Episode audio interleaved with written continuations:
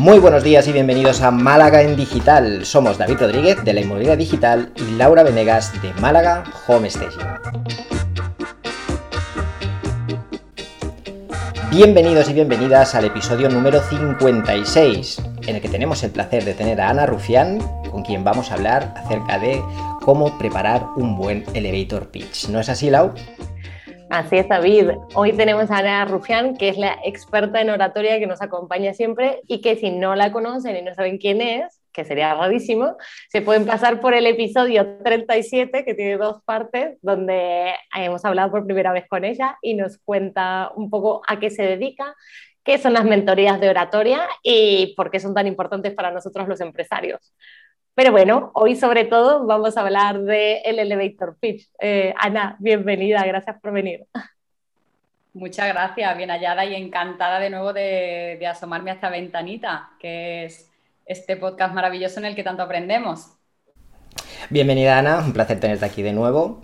Y yo creo que deberíamos empezar, Lau y Ana, no sé qué os parece, por definir qué es un elevator pitch, porque yo entiendo que todo el mundo más o menos lo ha escuchado alguna vez, pero bueno, por si acaso tenemos a alguien que es la primera vez que voy a hablar del elevator pitch, ¿qué es y por qué se llama así?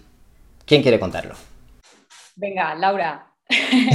La contazo. Eh, bueno, elevator pitch viene un poco de eh, hablar en un ascensor, ¿no? Viene de la idea de si nos encontramos con el CEO de Apple, eh, con el CEO de, bueno, vamos a decir algo más local, de Inditex, y le tenemos que contar a qué nos dedicamos. Queremos llamar su atención y le queremos dejar un mensaje muy clarito, pues todo eso obviamente hay que prepararlo tenerlo muy claro y que nos salga de la manera más espontánea en el momento justo. Y de ahí sale la idea, pero al final lo usamos para todo, para grupos de networking, para cuando nos tenemos que presentar con alguien y no queremos ser unos densos contando lo que hacemos en media hora.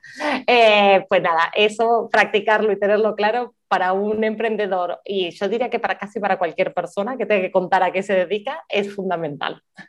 Muy bien, Laura, veo que has empollado. Y sí, la verdad que esa, ese concepto del elevator pitch nació en torno a los años 80 en Estados Unidos, que bueno, siempre son ¿no? Eh, grandes, grandes mentores ¿no? en los negocios. En, una universidad de negocios estadounidenses pues nació como este concepto. En realidad elevator pitch es un anglicismo que nosotros hemos adoptado, aunque yo me lo he traído un poco a nuestra tierra, lo he, lo he traducido como el minuto de oro, ¿no? Podríamos decir que es como ese minuto que es el que, que, de alguna manera nos hace causar esa primera impresión ante la gente que no nos conoce y que, como tú decías, Laura, lo que vamos a tratar de desgranar aquí en este, en este capítulo del podcast es cómo prepararlo para tenerlo tan integrado que nos salga de una forma natural. Pero claro, no, nos enfrentamos a un reto y es que cuando uno tiene que hablar, como tú decías, de su empresa, de su emprendimiento o de, o de quién es y a qué se dedica, pues lógicamente podríamos estar hablando horas y horas. El reto y lo que queremos conseguir hoy es tenerlo ajustado a tiempo para que lógicamente no aburramos al que nos escucha y que realmente se quede con el mensaje que le queremos transmitir. Yo creo que está claro la, bueno, la importancia de, de condensar, ¿no? de sintetizar, de aprender a sintetizar porque sí que es verdad que vivimos un momento en el que no, nos da mucho tiempo para contar nada, ni nuestros clientes, incluso en, conversaciones más banales, ¿no? Queremos ir al grano, no, tenemos demasiado tiempo para, para invertir, a no ser que lo que nos digan realmente capte nuestra atención y nos interese mucho, ¿no? Entonces, eh, sí que es verdad que el elevator pitch es una fórmula que condensa en un minuto, dos minutos, yo creo que esa misma fórmula también tenemos que tenerla en cuenta cuando nos comunicamos a través de redes sociales, cuando escribimos los textos de nuestra web, cuando hacéis un home staging, por ejemplo, Lau, siempre habláis ¿no? de los famosos 90 segundos. O sea, es intentar asimilar ese concepto de que lo que queremos transmitir, antes de transmitirlo en su plenitud, tenemos que conseguir que nos presten atención y nos escuchen. Y para eso tenemos muy, muy poquito tiempo. Claro, fijaros que normalmente eh, en el mundo en el que nos movemos, en el que hay sobreinformación sobre prácticamente cualquier tema o cualquier sector, el reto está en, captar la atención, ese es el primer reto, ¿no? En que la gente, bueno, llevado a la televisión no cambie de canal, ¿no? Pero me da igual que sea, pues que no abandone nuestras stories en redes sociales o que no pase al siguiente post o al siguiente eh, entrada de un blog, ¿no?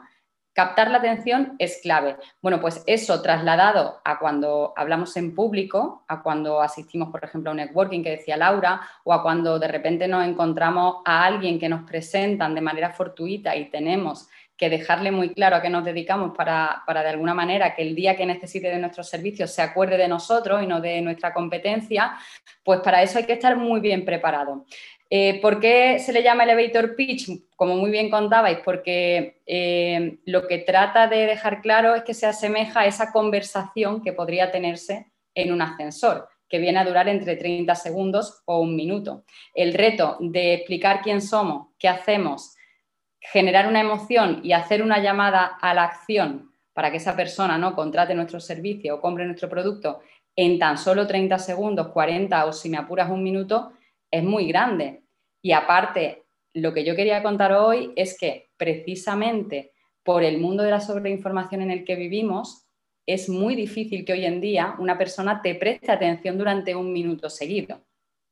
En primer lugar, lo que tenemos que tener claro es que cuando nos ponemos delante de una audiencia, y yo siempre digo que una audiencia puede ser una persona o mil, me da igual, y ya sea en cualquiera de los canales, sea presencial, a través de un podcast como estamos hoy, o a través de un vídeo en nuestras redes sociales o en nuestro canal de YouTube, que sepamos y que tengamos muy claro que los 10-15 primeros segundos de atención que nos presta una persona a lo que se está dedicando es a juzgarnos lo que está haciendo primero es componerse una idea de quién tú eres o quién ellos creen que tú eres. Te están intentando encasillar por la forma en que hablas, por la forma en que te expresas, por la forma en la que me comunicas con tu cuerpo, ¿no? porque la, la información que nos da la comunicación no verbal también es muy importante. Entonces, el ser humano es prejuicioso por naturaleza.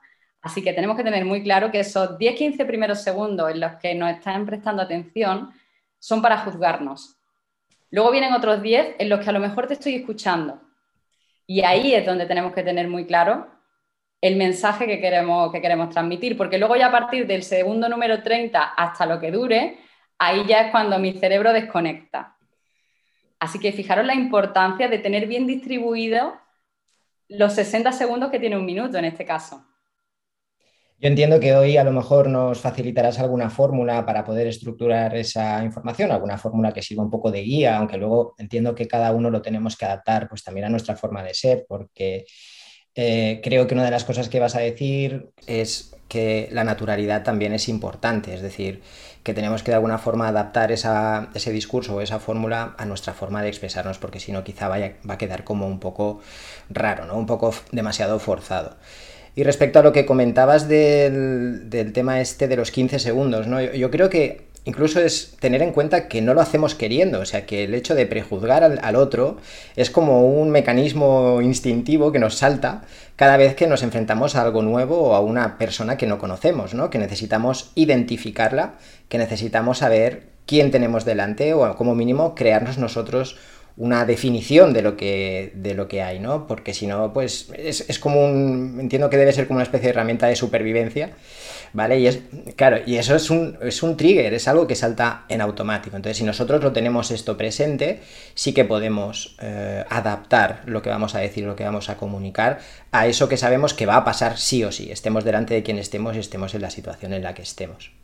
Claro, eso es inherente al ser humano. Igual que el ser humano aprende por imitación desde que somos bebés, ¿no? Y aprendemos a hablar o, hacer ciertas acciones por pura imitación. Por eso dicen, ¿no? Que, que los segundos niños son más listos que los primeros o aprenden más rápido. No, es que tienen un espejo en el que mirarse que es su hermano o su hermana mayor y entonces por eso no evolucionan más rápido. Pues esto es igual, el ser humano es prejuicioso por naturaleza, pero también porque, porque fijaros, al cerebro le encanta el orden. Entonces, mm, realmente cuando nos enfrentamos, como tú decías, David, a lo desconocido, a la incertidumbre, a alguien que no conocemos de nada, rápidamente el cerebro tiende a encasillarla, ¿no? Nuestros mapas mentales lo que hacen es decir, bueno, pues esta persona que creo que es así, así, la voy a poner ¿no? en, esta, en esta carpeta, como si fuera un ordenador, ¿no? Luego, lógicamente, de ahí vienen esas frases de, oye, pues al principio me pensé que eras así y ahora he descubierto que eres asado, ¿no? Pero bueno, eso, eh, eso simplemente lo cuento para que tengamos la conciencia de que es muy importante estar preparado, pero que también no tenemos que agobiarnos por cómo los demás nos reciban o nos perciban no depende 100% de nosotros. ¿Qué pasa? Que la parte, como yo siempre digo en mis mentorías, la parte que depende de mí, que es el preparar un buen discurso o el tener muy claro lo que quiero decir o el mensaje que quiero hacer llegar, esa parte que sí depende de mí, insisto, yo voy a intentar llevarla 100% preparada para que a la hora de que me prejuzguen, pues por lo menos eh, yo intente reconducir la situación y que desde primera hora esa persona se vaya con la idea clara. Para mí lo importante de un elevator pitch o de un minuto de oro, y este es el primer consejo que os doy, es que más allá de dejar muy claro quién somos, qué hacemos, los miles de cursos que tenemos, la formación o la experiencia, lo que tenemos que dejar clara es una idea. En un elevator pitch lo importante es lanzar una idea. Yo siempre hago un símil y en las mentorías, claro, lógicamente, pues son más extensas y lo cuento mejor, pero para que, para que nos quede a todos claro. Eh, hay gente que sus presentaciones las enfoca a, como os decía antes, a decir quién soy, dónde he estudiado, esta es mi experiencia y tengo tantos cursos y yo, y yo, y yo, y yo, y yo. y pasan un minuto en el que a los 20 segundos ya he desconectado, porque por fortuna, pues cada vez más habitual pues, que la gente haya ido a la universidad, haya hecho sus formaciones, eh, hable idiomas. Entonces, eso no es lo importante para mí, ¿eh? siempre todo esto desde un punto de vista, desde la comunicación muy personal, que yo tengo por mi experiencia precisamente, que luego cada uno aquí, fórmulas, pues hay miles.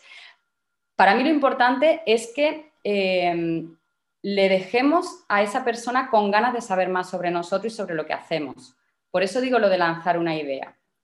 Es muy sencillo. Yo siempre digo que un elevator pitch o tu minuto de oro tiene que ser como un spot de televisión, en el que no se cuenta todo. Vamos, de verdad, vais a ver claramente a lo que me refiero. Spot de televisión de BMW.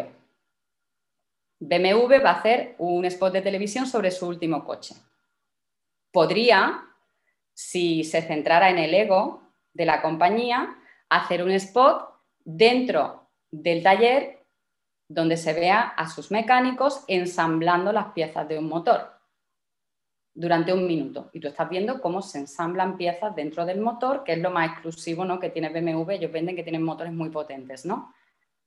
Pero no, BMW ¿qué hace? BMW te enseña el coche, el más bonito, el que tiene el color más espectacular, lo pule para que esté muy brillante y te lo pone en una carretera de curvas con un fondo idílico, ¿verdad? Un bosque verde, y tú vas viendo cómo el coche va dando esas curvas, va subiendo por la cuesta y simplemente con una música y viendo la imagen del coche al final te dice, ¿te gusta conducir? Claro, tú quieres conducir ese coche.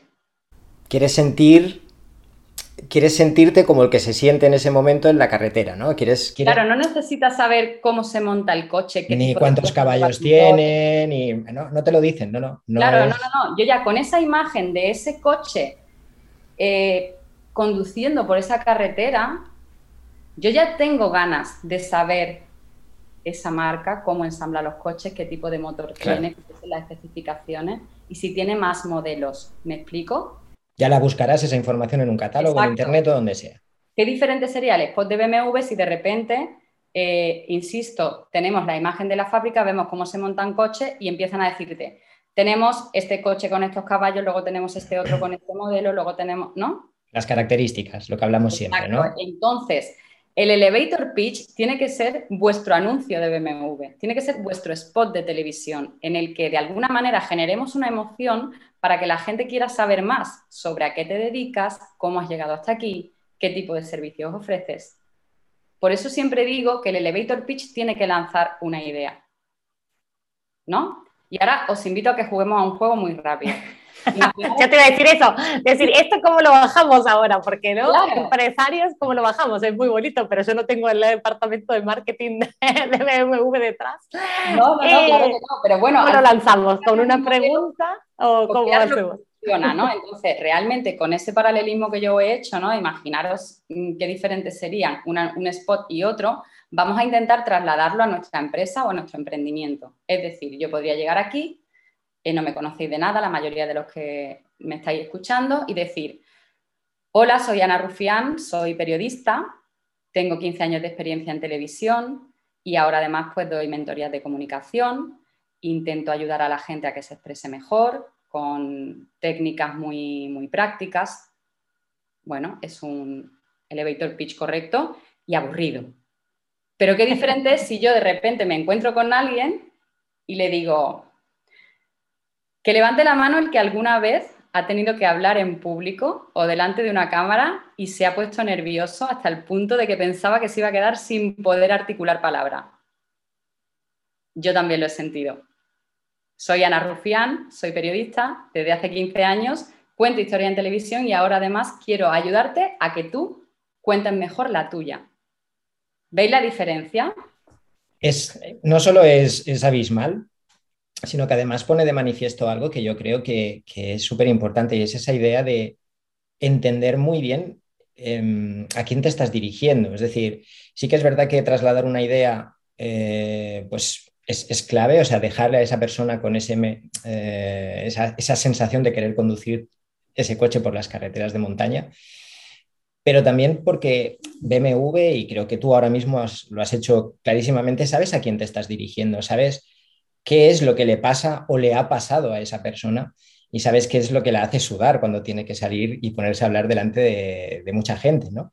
Entonces creo que también esa parte es fundamental, es decir, por un lado, es posible que, oye, subas un día en un ascensor y te encuentres al CEO de quien sea, de, la empresa que sea, y tengas que improvisar más o menos porque no estás preparado, aunque, aunque, y, voy a alargar un poco más mi interrupción, Ana y Lau, perdonadme, el otro día, escuchando un podcast de una eh, coach de temas financieros eh, estadounidense, entre su lista de grandes consejos para que tu negocio funcione, bla, bla, bla, decía, siempre ten preparado aquello que le pedirías a la persona que eh, podría ayudarte en lo que tú estás haciendo. Por ejemplo, imagínate que mañana mm, subes en un ascensor vas por la calle y te encuentras con el director de marketing de no sé qué empresa, ¿vale?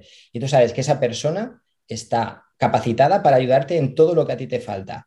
Pues que no pase que esa persona, por el motivo que sea, te pregunte, ¿te puedo ayudar en algo? y tú no tengas preparada una respuesta. Entonces, que de alguna forma siempre tengas preparado algo a decir por si te encuentras con la persona adecuada en el momento equivocado porque no estás preparado, ¿vale? Eso por un lado. Pero segundo, que conozcamos bien, que si vamos a preparar este pitch, este elevator pitch, que eh, lo hagamos pensando siempre en la persona a la que lo vamos, nos vamos a dirigir, porque es posible que ese mensaje, esa idea, no conecte con esa persona porque no está en ese momento o porque no, no quiere conducir por una montaña. Bueno, Laura, ¿tú quieres conducir o no? A ver, ah, yo, yo, nunca quiero conducir, mira. Esto puede ser así. Pero vamos, siempre estoy dispuesta a aprender a preparar un buen elevator pitch. Eso siempre, siempre tenemos claro. Además, Ana y yo compartimos grupo de networking.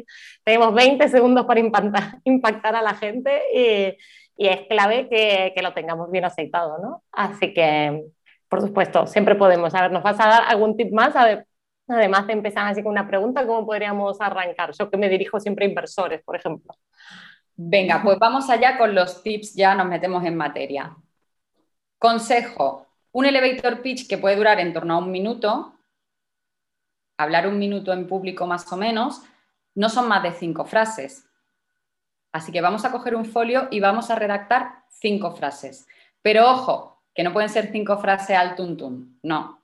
Cinco frases en las que hay varios retos. Tenemos que decir quién soy y a qué me dedico. Tenemos también que dejar claro, pues, para qué existe nuestra empresa, los productos, los servicios que ofrecemos, ¿no? Siempre como ese, ese motivo, ¿no? Que nos mueve cada día a trabajar en lo que trabajamos. Y tercero, hay que generar una emoción. Por eso yo, por ejemplo, he empezado con una pregunta, pero se puede empezar también con una anécdota o con hace tiempo un cliente me dijo que siempre tenemos algo que, de lo que tirar.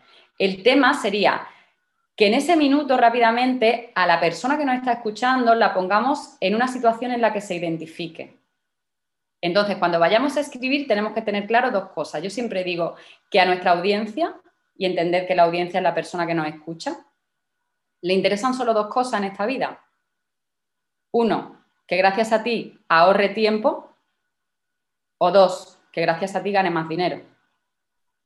En torno a eso tiene que girar nuestro elevator pitch. Es decir, yo vengo aquí, soy fulanito de tal y te voy a ayudar así asado para conseguir o que ahorres tiempo, con lo cual tienes menos preocupaciones, o a que ganes más dinero. Y eso es lo que le importa a la gente, a la mayoría de la gente, que me ayudes a ser más productivo o a ganar más dinero, tanto a mí como a mi familia, a mi entorno, o que me ayudes a ahorrarme en preocupaciones y en tiempo. En torno ahí es donde deberíamos nosotros empezar a redactar esas cinco frases. Lógicamente, generando esa emoción, que puede ser una emoción positiva o negativa, es decir, muchas veces eh, yo, por ejemplo, no utilizo el decir con mis mentorías te vas a sentir mucho mejor, yo te, yo te intento trasladar a cuando tú te sientes mal, porque esa situación de hablar en público nos pone tenso, que sepas que tienes a Ana Rufián en tu equipo a través de las mentorías de comunicación. Que no genera una emoción no es que todo el mundo acabe llorando porque es muy bonito, ¿no? Que, que podemos generar también emociones negativas en las que la gente se identifique y no se quiera reconocer. Entonces, vamos a coger un folio y vamos a redactar esas cinco frases que van a ser a partir de ahora nuestro elevator pitch o minuto de oro. Y, lo que, y el reto que tenemos, una vez que las hayamos redactado y al día siguiente las volvemos a leer y las repensamos y ya llegamos al punto en el que de verdad nos identifican y en el que de verdad estamos diciendo y transmitiendo el mensaje que, queremos decir, entonces cuando vamos a pasar a la siguiente fase, que es la que a mí más me gusta, que es la fase de eh, interiorizar el mensaje. ¿Esto cómo se consigue? Pues una vez que ya tengo mi guion, es como un trabajo como si fuéramos actores o actrices. Una vez que tengo mi guion, lo voy a ensayar y lo voy a machacar, me lo voy a aprender, me lo voy a contar a mí mismo, me lo voy a decir al espejo, me voy a grabar en mi dispositivo móvil y luego me veo, porque como decíamos al principio, aprendemos por imitación. Entonces, si nos grabamos en vídeo lanzando ese discurso y luego nos vemos, vamos a detectar muchas cositas a corregir, sobre todo de la comunicación no verbal. El ideal es llegar hasta el punto que decía antes David, ser natural. ¿Cómo se consigue ser natural? Pues en este caso lo vamos a conseguir con un trabajo de entrenamiento puro y duro, llegando al punto de que un discurso que hemos escrito, siendo consciente de lo que queremos transmitir, que lo hemos machacado, que lo hemos ensayado, que una y otra vez lo hemos repetido, lo tenemos ya tan interiorizado que cuando llega el momento de apretar el botón del ascensor y empiezan a contar los 30 segundos, los 60 segundos, sale solo y sale natural. ¿Por qué? Porque es tuyo porque ha nacido de ti y porque realmente está lanzando al mundo esa idea a la que tú te dedicas. Y entonces ahí es donde, donde no hay incongruencias, ahí es donde la comunicación es coherente, porque estoy diciendo, tanto con palabras como con mi cuerpo, lo que quiero transmitir. Lo he explicado muy rápido, pero espero que haya quedado. No, Bueno, vamos, genial me ha parecido, ¿no, David? De hecho, yo creo que el símil más parecido que podríamos encontrar es conducir, ¿no? Y siguiendo todavía más con el símil de BMW, que madre mía, estamos haciendo media campaña este año. Ah, el tema está en que tenemos que... Hay otro todavía más que es el de Coca-Cola, que ese no, he querido sacarlo, ¿no? Otro, otro que tal baila, o sea, eh, esto lo dominan a la perfección, pero sí que es verdad que el, el hecho de dominar ese discurso, o sea, no es solo el hecho de, oh, he hecho un discurso espectacular, unas frases súper elocuentes, además clavado, como me ha dicho Ana, cinco frases, 43 eh, segundos, lo tengo, lo tengo controlado, ¿no? Y cuando llegues allí, pues como no lo tengas dominado, la mitad se te va a olvidar, vas a poner la primera frase al principio, la otra después, te vas a poner a sudar, las manos no vas a, no vas a saber dónde ponerlas, etc. Entonces, esto tiene que ser como conducir, como conducir, tu discurso es el coche, pero tú tienes que dominarlo sin pensar, o sea, tienes que bueno, sin pensar, pensando un poco, ¿vale? Pero. No, no, pero lo estás diciendo muy bien. Es que, claro, imagínate cómo salimos todos de la autoescuela ese primer día que nos dan el carné, ¿no? Y cómo nos sentamos en el coche de forma rígida y cogemos el volante, ¿no? Y, el sillón está súper recto, ¿no? Y estamos mirando los espejos continuamente. Entonces, la comunicación se entrena igual. ¿Qué pasa? Conforme va pasando el tiempo y tú vas conduciendo, al final, hoy en día, somos capaces de conducir mientras cambiamos la radio, mientras contestamos un WhatsApp que no se debe hacer jamás.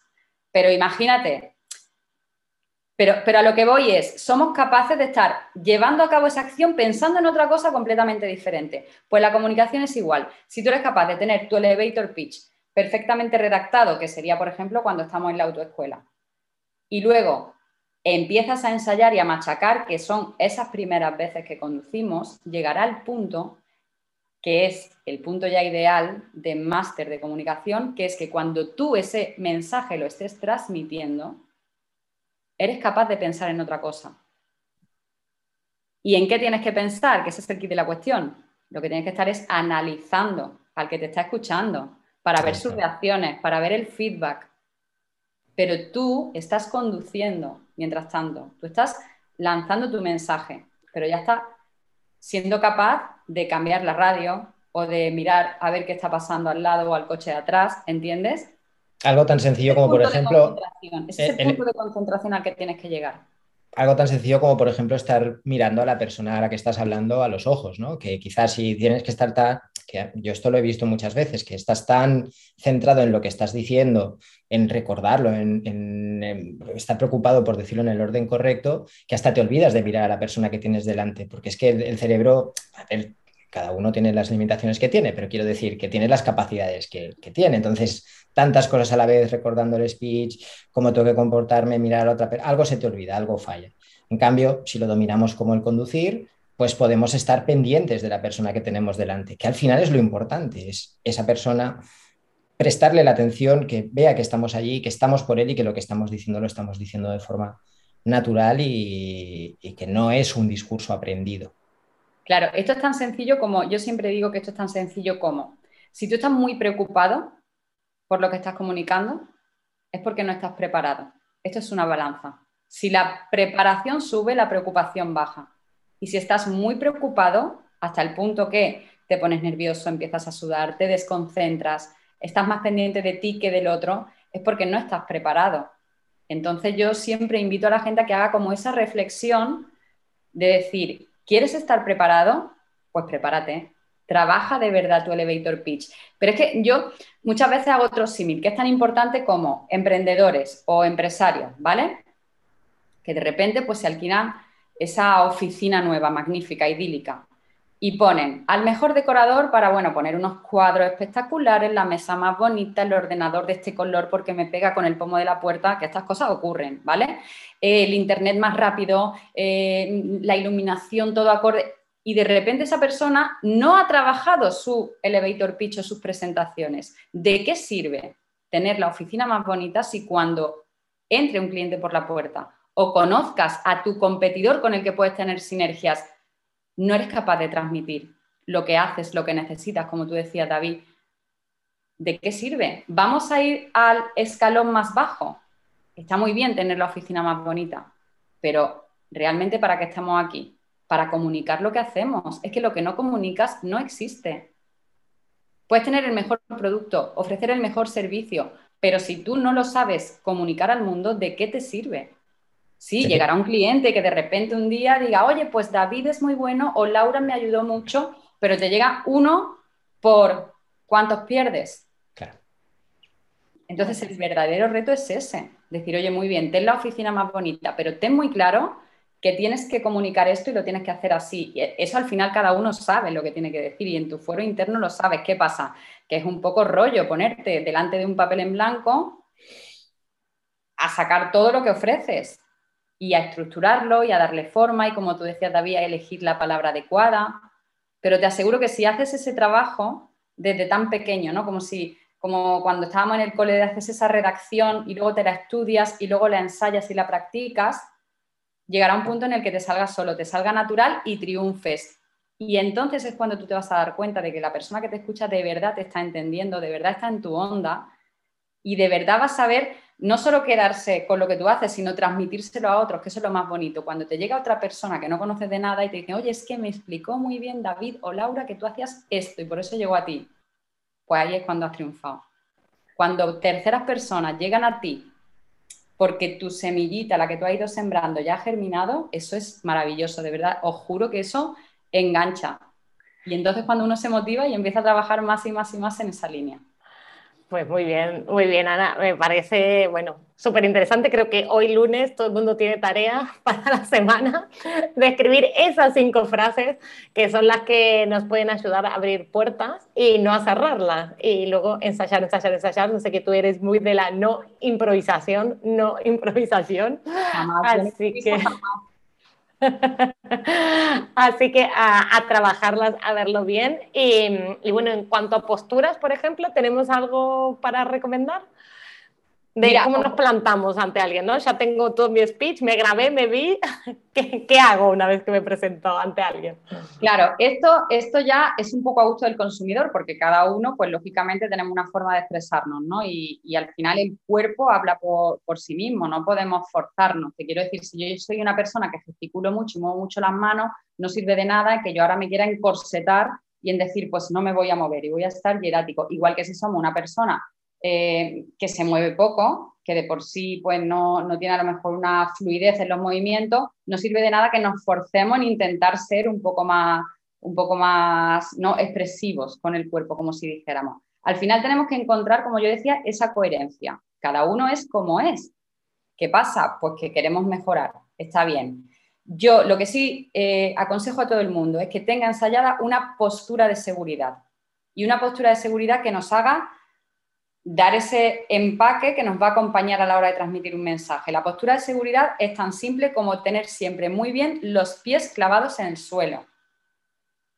Siempre los dos pies clavados en el suelo, nada de cruzo las piernas, nada de me apoyo en una rodilla, no, siempre los dos pies clavados en el suelo. Si hacéis yoga es muy fácil, postura del árbol. ¿Vale? Si clavamos los pies bien en el suelo y las caderas se alinean con las rodillas, al final nuestra postura tiende a que los hombros van un poquito hacia atrás y eso nos viene muy bien porque respiramos mejor. Entonces, al respirar mejor, también la tensión va a bajar y no nos vamos a quedar nunca sin aire. Eso es importante.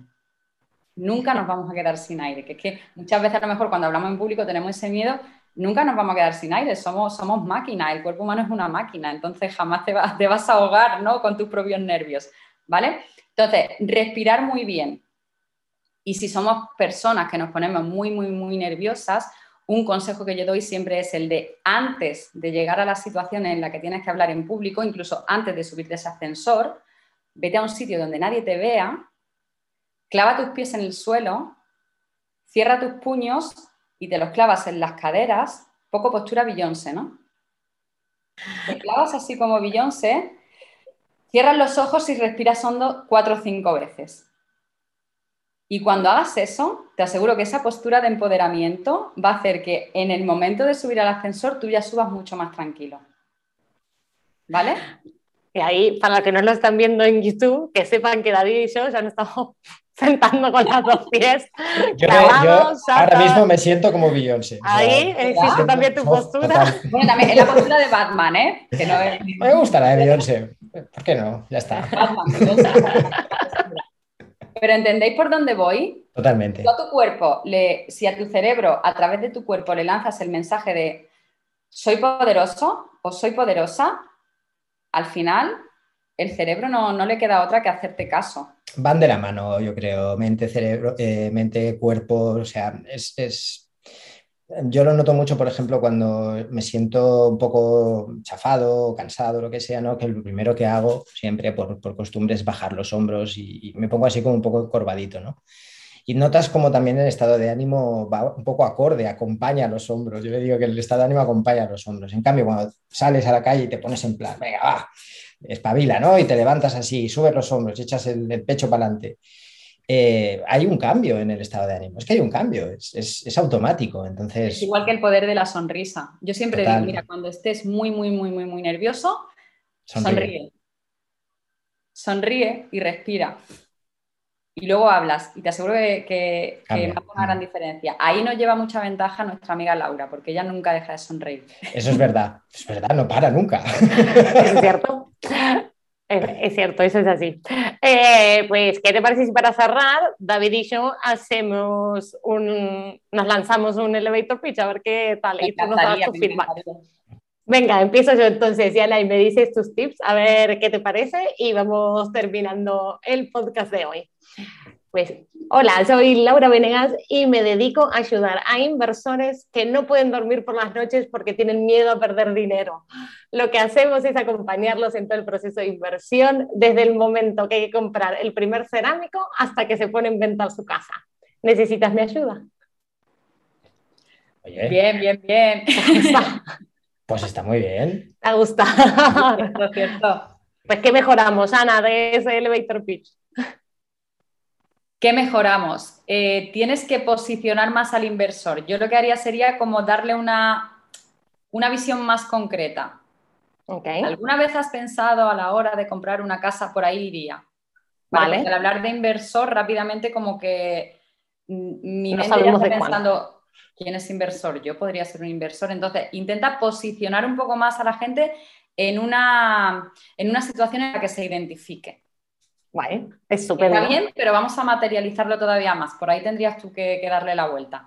Venga, David, tu turno. Es improvisado total, ¿eh? no, tengo nada escrito, o sea que me, voy a liar, pero bueno, yo, yo, lo intento. Voy a aprovechar un poco el tema de las consultorías, ¿vale? Las consultorías que hago para agencias inmobiliarias. Vale, pues muy buenos días, soy David Rodríguez y si el SEO, el copywriting, Facebook Ads y todo lo que hace empieza por palabras así raras, se te atraganta cada vez que tienes que pensar en marketing digital, te recomiendo que entres en lainmobiliadigital.net, donde vas a encontrar, además de un montón de recursos en formato de artículos, en formato de eh, guías, para poder lanzar tu inmobiliaria a Internet y empezar a conseguir clientes por otros canales, también tendrás acceso a consultorías gratuitas conmigo, donde en, una cita personalizada hablaremos de los problemas que realmente afectan a tu agencia inmobiliaria. Eh, ¿Entras ahora en la memoria digital y empezamos a hablar? Bien, muy bien, muy bien también. Pero fíjate que a ti, David, por ejemplo, lo que haría sería darle la vuelta a tu presentación. Lo más interesante que tú ofreces en tu presentación son consultorías gratuitas. Ok. ¿Vale? pues dale la vuelta, aprovecha ese tirón, engancha desde ahí. Eres una inmobiliaria y quieres avanzar de forma gratis, entra a mi página web porque ahí vas a aprender ta, ta, ta, ta, ta, ta, ta y ahí ya hablamos de todo lo demás. Cambiar el orden. Tengo que reconocer que se me hace muy difícil improvisar esto, pero... Pero, pero eso es de, primero de, de primero de comunicador. No improviso. A partir de ahora todos nos vamos a hacer esa frase. No, improviso, no improviso.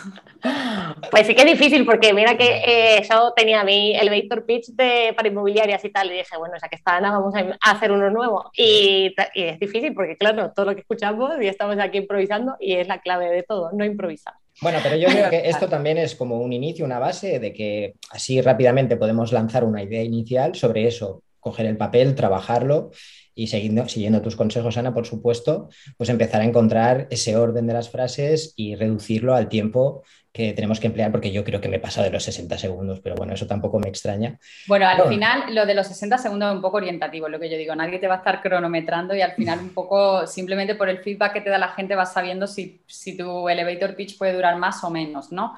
Lo que sí os quería dejar con una reflexión, que hace poco me encontré una, una frase que además he utilizado, por ejemplo, en el último networking que tuve con Laura, que dice, todo buen orador empezó siendo un mal orador en sus inicios. ¿Qué quiero decir con esto?